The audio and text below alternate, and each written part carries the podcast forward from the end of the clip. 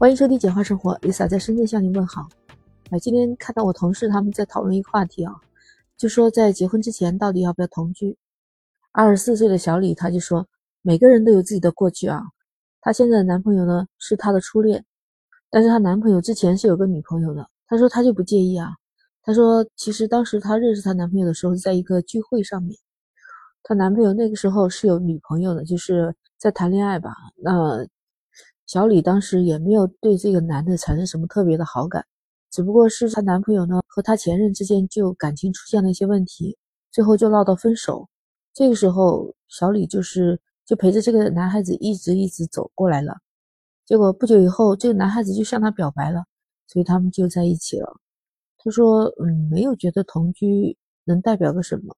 虽然他周边的朋友啊不太看好他们俩这段感情，但是他说那人就要往前看嘛。”所以他不介意，而且他们可能打算结婚，正在准备筹办婚礼的事情。另外一个小丽呢，她说她跟她男朋友是在一起两年了，他们俩的感情还是比较稳定的，只是小丽的心里特别有一个膈应。她说她很介意她男朋友心里还留着有前任的位置，每回的他们俩吵架或者她男朋友冷落她的时候，小丽总会想，这个怎么样才能让她的男朋友不让她去想自己那个前任。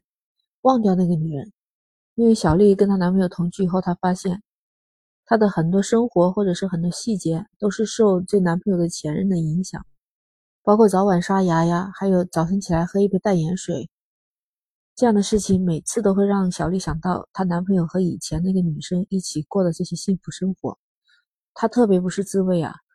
她说这真的就像一根刺一样梗在喉咙。她就确实介意她的男朋友跟前任有过同居的历史。婚前同居这个话题，其实公说公有理，婆说婆有理。这件事情确实也没有什么所谓的对错，都是跟个人的经历还有看法不一样有关。作为过来人啊，我觉得如果在结婚之前，如果需要同居，还是要有条件的。首先要对对方有一个长时间的了解，这样才能有同居的念头嘛。先对他一个比较全方面的了解，那然后在一起生活。那再同居的话，就会让热情冲动慢慢的消退。这时候对建立家庭婚姻，这也是最好的一个基础。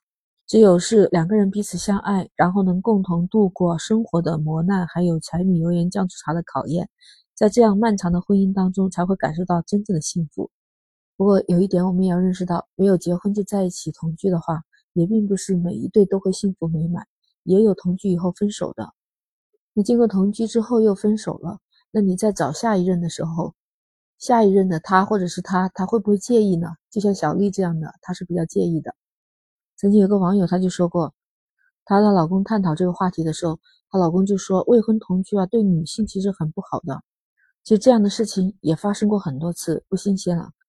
很多人甚至包括男孩子都认为未婚同居对女性是不太公平的，而且女性是弱者。那其实，如果一对情侣啊，他们的感情特别的好，他们觉得想进一步加深彼此感情，或者是加深了解，他们就会选择同居的方式。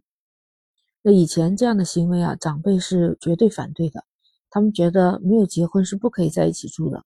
虽然说现在的年轻人思想放得开，现在也同居，但是真的有必要提醒一下，就像刚才那个男士说的，女生务必要保护好自己，女生呢必须要注意自己的安全。不能随随便便的怀孕。其实为什么那么多长辈他们反对呢？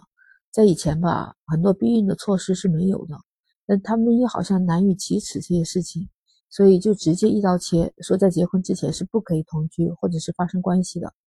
那其实这里面最关键的就是要保护女方，女方要保护自己不怀孕，更加不能随随便便打胎啊！我上次看到一个医生说的，其实怀孕了打胎对身体的伤害是非常非常大的。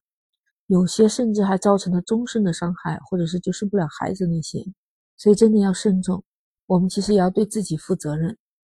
我们都是女性，所以我在这里一定要强调，说女生在这里一定要时刻记住，千万不要让自己怀孕，还有随便去打胎。再来给你科普一下，其实说到同居啊，还有一个概念叫非登记婚姻。有人以为同居就是非登记婚姻，其实这是两个概念啊。非登记婚姻实际上就是很多的人，就是尤其像农村，他们认为举行了结婚仪式，他们就已经结婚了。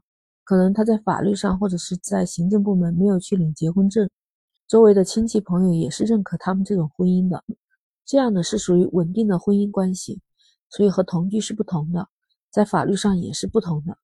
其实我们现在生活水平也提高了，思想也开放了，我们要看到什么事情都会有它的两面性。其实婚前同居也是这么样子，没有必要戴着有色眼镜去看待同居时的男生和女生。如果你接受不了，那你就坦诚的去沟通，并不需要把那些事情放在心里，会影响双方的感情的。如果你觉得确实不合适，那我们就默默的去等待另一个合适的人。不知道你对这个未婚同居怎么看呢？欢迎在评论区留言讨论，记得点赞、关注、收藏“简化生活”，这样你就很容易找到我了。那今天先聊到这儿，下一期再见。